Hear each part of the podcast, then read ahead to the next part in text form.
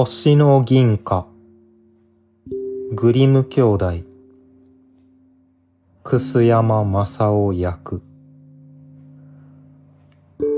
昔々小さい女の子がありました。この子にはお父さんもお母さんもありませんでした。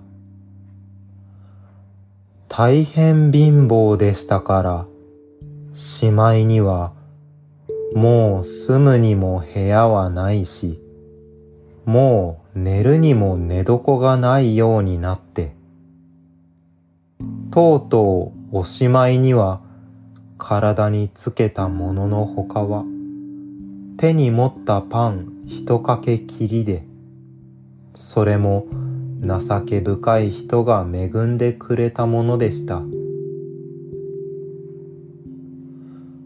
でも、この子は心の素直な、新人の熱い子でありました。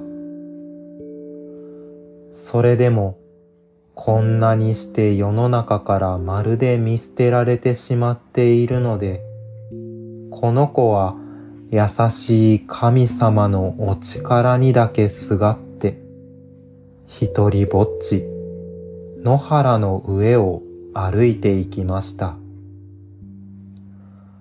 すると、そこへ、貧乏らしい男が出てきて、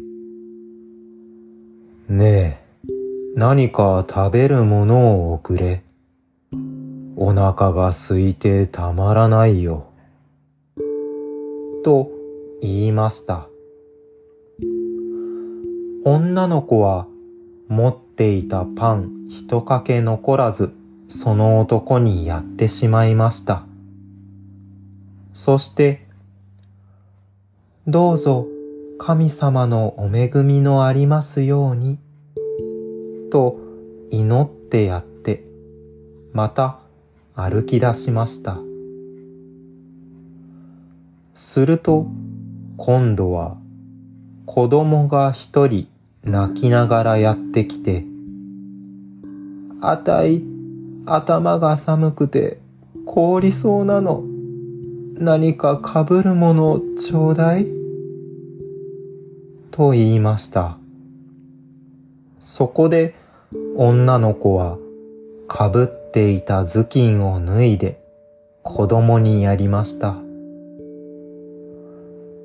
それから女の子がまた少し行くと、今度出てきた子供は着物一枚着ずに震えていました。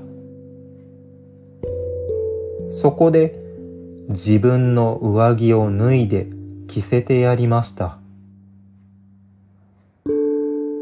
それからまた少し行くと、今度出てきた子供はスカートが欲しいというので、女の子はそれも脱いでやりました。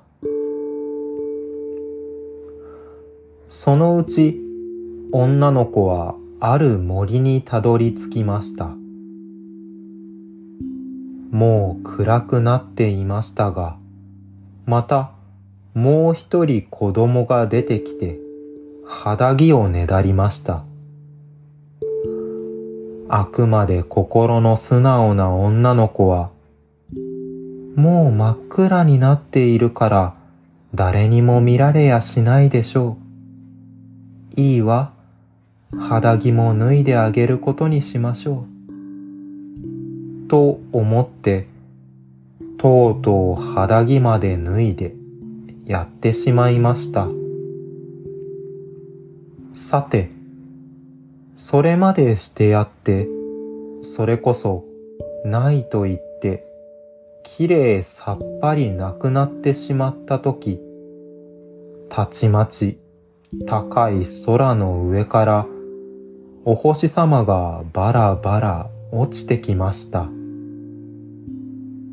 しかもそれが全くのチカチカと白銀色をしたターレル銀貨でありました。その上、つい今しがた、肌着を脱いでやってしまったばかりなのに、女の子はいつの間にか新しい肌着を着ていて、しかもそれはこの上なくしなやかな麻の肌着でありました。女の子は銀貨を拾い集めて、それで一生豊かに暮らしました。